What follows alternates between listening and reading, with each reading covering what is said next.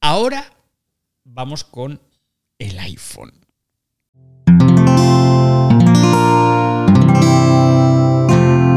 Wanda, la red de podcast independientes en español. Uf, Argeni, prepárate. Ay, ay, ay, ay, ay, ay, ay. Uy, que la que se puede armar, que Argeni me comentó algo ayer en otra plataforma, no quiero yo soltar más spoilers. Ah, pues no, de esto Argenis no sabe nada porque esto eh, lo he hecho con la gente de iEducación.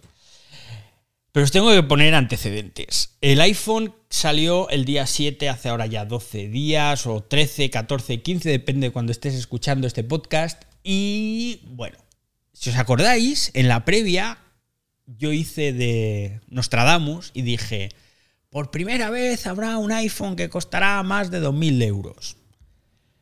Y efectivamente, el iPhone 14 Pro Max de 1 tera cuesta 2.119 euros. Cuando yo dije lo de 2.000 euros, me quedé, lo dije con la boca pequeña, porque yo pensaba que costaría mucho más. De verdad os lo digo. 2.119 es dinero. El más barato de los iPhone 14, 128 gigas, 14 sin apellido, 1.009 euros. Yo pensaba que serían más caros por la sencilla razón de que la inflación galopante, no solo en España, sino en todo el mundo, nos está haciendo mucho daño, pero sobre todo por el cambio euro-dólar. El dólar está fuerte, el euro está débil y hay paridad, o sea, un dólar cuesta un euro, que esto hacía 20 años que no lo veíamos. En concreto, noviembre de 2002, la última vez que hubo euro-dólar en paridad. Y en estos años, en estos últimos 20 años, hemos llegado a ver el euro a 1,57 dólares. Que se dice pronto, ¿eh? Entonces, claro, toda la tecnología que venía de Estados Unidos, o sea, todo lo de Apple, pues aquí mantenía unos precios más que respetables. Pero ¿qué pasa? Que viendo toda la movida esta, digo, pues aquí lo mejor para saber cuánto han subido los iPhone con respecto al coste de la vida es meterme en el INE, el Instituto Nacional de Estadística, y empezar a recopilar todos los datos del IPC en España. Y por otro lado, me meto en la newsroom, o sea, en, en la web de prensa de Apple, y empiezo a ver los precios de todos los iPhone. No me he ido al primero de los iPhone. El primero de los iPhone se lanzó en 2007 solo en Estados Unidos. Entonces, como no se vendió en España, pues no hay nada que comparar. El segundo de los iPhone, por cierto, que tampoco lo he metido en la comparativa, salió en 2008 y aquí en España solo lo comercializó Movistar y subvencionado. Te hacían un contrato de dos años, pagabas eh, una cantidad más baja de lo que costaba el teléfono. Entonces, ahora os voy a dar esos datos que he ido recopilando y que he hecho en una preciosa infografía que publicaré en un tweet y que luego dejaré en las notas del episodio. ¿Qué tenéis que tener en cuenta? Que he cogido el dato del IPC del mes de julio. Y a partir de ahí, de julio de 2009 hasta julio de 2020. He cogido julio porque es el mes más próximo a la fecha de lanzamiento, ¿vale? Porque si no, de este año no tenía todavía el dato de septiembre, entonces me he ido al de julio. Que el primer teléfono que entra en la lista es el 3G S, perdón, el 3GS del año 2009 y que los precios que os voy a ir dando son los oficiales del iPhone sin subvenciones de ningún operador y siempre referidos al modelo más básico, ¿eh? Siempre el modelo más barato. Entonces, ¿esto cómo se hace? Pues tú coges el precio base que es cero, es decir, en 2009, en el año 2009, pues el IPC que hubiera es cero, porque para nuestra comparativa partimos del cero, y el precio del iPhone 3GS era de 499 euros y en la gráfica es el cero. ¿Esto se entiende? Que partimos de cero. Marí, Fran, Argenis, que estáis por aquí arriba, esto se entiende. Sí, perfectamente, perfecto. Pues bien, en el año 2009 tenemos el iPhone 3GS, 499 euros, y el IPC. Y van pasando los años. Y van pasando los años y va subiendo el IPC y va subiendo el precio de los iPhone. De media, el IPC va subiendo un 2,4, entre un 2,5 y un 3,5% cada año en España. Excepto 2014, que sube un 0,6, 2015 un 1, 2016 solo subió un 0,1. Entonces, ahí más o menos se va manteniendo. Pero ¿qué pasa con el iPhone? Que el primer iPhone de nuestro estudio, que es del año 2009, que costaba 499 euros, se dispara al año siguiente. Porque el iPhone 4 costó 599 euros, es decir, una subida del 20% el primer año. Pero a partir de ahí, los iPhone ya no van subiendo tanto van subiendo un 5, un 6, un 4. En el año 2014 el iPhone 6 no sube de precio. El iPhone 6 sale a la venta el, más, el modelo más económico por 699 euros y el año anterior el iPhone 5S costaba 699 euros.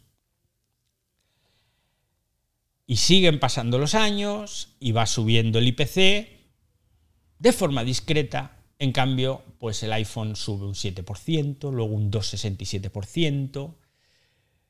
Llegamos a julio 2017, iPhone 8 sube un 5%, más o menos entre 40 y 50 euros por año. Pero mira tú por dónde que llegamos al año 2018, cuando presentan, en este caso el iPhone XR era el modelo más económico, que costaba 859 euros. Y al año siguiente, 2019, sale el iPhone 11. Y el iPhone 11 baja 50 euros de precio.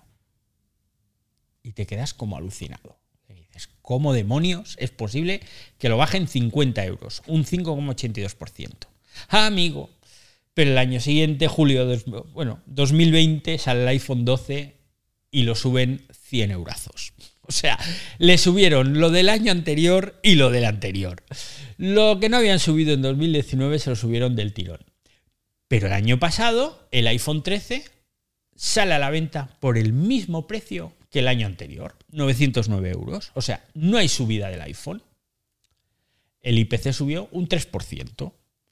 Y por fin llegamos al nefasto año en el que nos encontramos, 2022, que el iPhone 14 más barato cuesta 1.000 euros, 1.009 euros, que sube un 11% con respecto al precio del año anterior, y curiosamente el IPC interanual en julio de 2022 ha subido un 11,1%.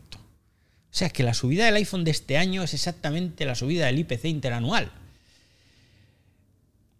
Pero al final el dato que vale es el dato total, desde 2009 hasta 2022. El IPC, el índice de precios al consumo, ha subido en estos 13 años, 13, de 2009 a 2022, un 28,1%. Es decir, que la barra de pan que antes me costaba un euro, pues ahora me cuesta un euro con 28. Pero el precio del iPhone ha subido un 102%, es decir, se ha doblado. Porque aquel iPhone 3GS del año 2009 costaba 499 euros y el iPhone 14, presentado hace unos días, cuesta 1009 euros. Así que a todos esos fanboys que dicen, no, ha subido, pero bueno, tal. No, no. Se ha doblado el precio el doble que hace esos 13 años. Y el IPC ha subido un 28%.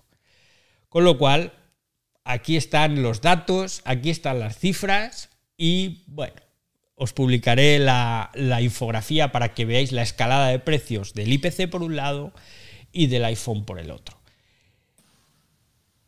¿Cómo os quedáis?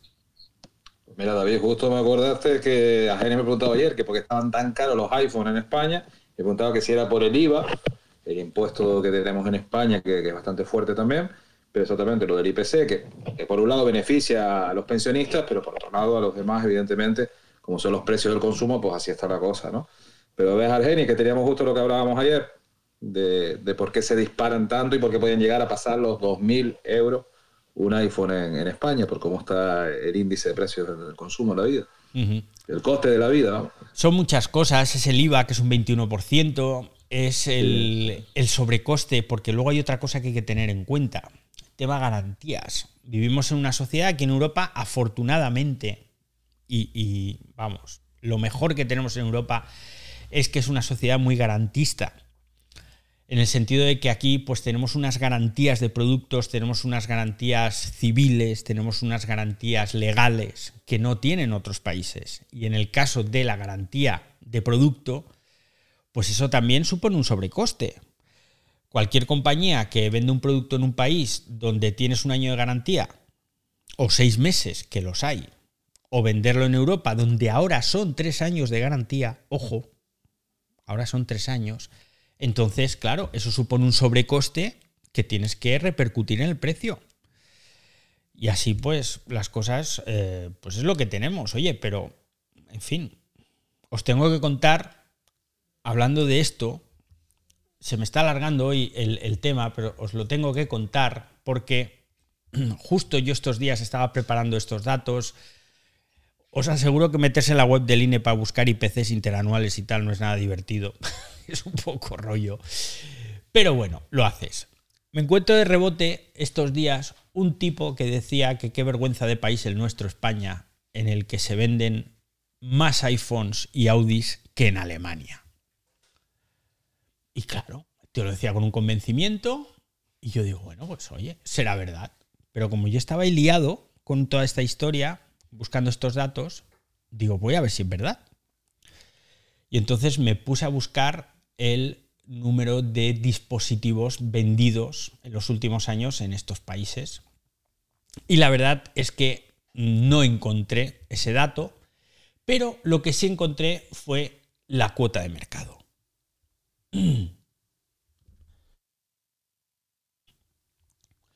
Con la cuota de mercado, sabiendo cuántos, cuántos móviles totales se venden en un país y sabiendo qué cuota de mercado tiene este o aquel sistema operativo, pues puedes saber más o menos cuántos iPhones se han vendido.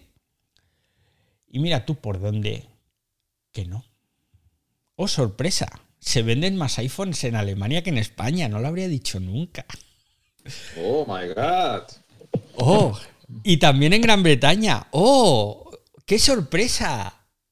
Porque es que hay que ser mandril para creer que se venden más iPhones en España que en Alemania. Pero es que ya lo de los Audis, tela, porque ahí sí que encontré el dato. Y entonces resulta que en España en el año 2017 se vendieron 56.000 Audis y en Alemania se vendieron casi 300.000 Audis. Entonces, bueno, le expliqué a este buen hombre que estaba equivocado, le dije, oye, mira, eh, en además, su tweet, lo acabo de encontrar, es, hace unos años leí un dato demoledor. España, pese a tener unos sueldos bajos con respecto al resto de la Unión Europea, tenía el mayor número de iPhones y Audis per cápita de toda Europa. ¡Ole! y se quedan tan panchos, ¿eh? Y le digo, mira, en España no se venden más Audis que en el resto de países de Europa y tampoco más iPhone. Te pongo solo el dato de cuotas de mercado de España y Gran Bretaña. No sé dónde viste esos datos, pero eran falsos, ¿vale? Esto fue ayer. ¿Os podéis creer que me ha respondido como siete, ocho veces, enrocado en que él lo vio, en que él se lo cree y que aquí mmm, todos mentimos? ¿De que lo vio en? No lo sé dónde lo vio porque no se acuerda. Porque encima luego va liando la cosa y dice, bueno, fue hace unos años, pero no recuerdo el medio. El dato se refería al año 2007 de los iPhone. Digo, no, no puede ser porque en 2007 no se vendían iPhones en España, porque no había. Solo salió en Estados Unidos. No, no, pues debía ser otro año. Y entonces, claro, Esto nos va a dar otro día para hablar de desinformación y de noticias falsas, ¿eh? Y de cómo la gente se emperra. Pero hoy hemos venido a hablar de los precios del iPhone, que ya habéis visto que efectivamente se han disparado. Desde el iPhone 3GS hasta el actual iPhone 14, el precio del modelo más económico del iPhone se ha duplicado y sin embargo no ha pasado lo mismo con el IPC que solo ha subido un 28%. Bueno, solo, ya está bien, un 28%. Así que ala, ahí os dejo ese dato, os dejaré las infografías también, la infografía en las notas del episodio para que lo veáis y la fuente Apple y el INE. Y hasta aquí el tema del iPhone 14 y ya lo aparcamos, ¿eh? Ya lo aparcamos.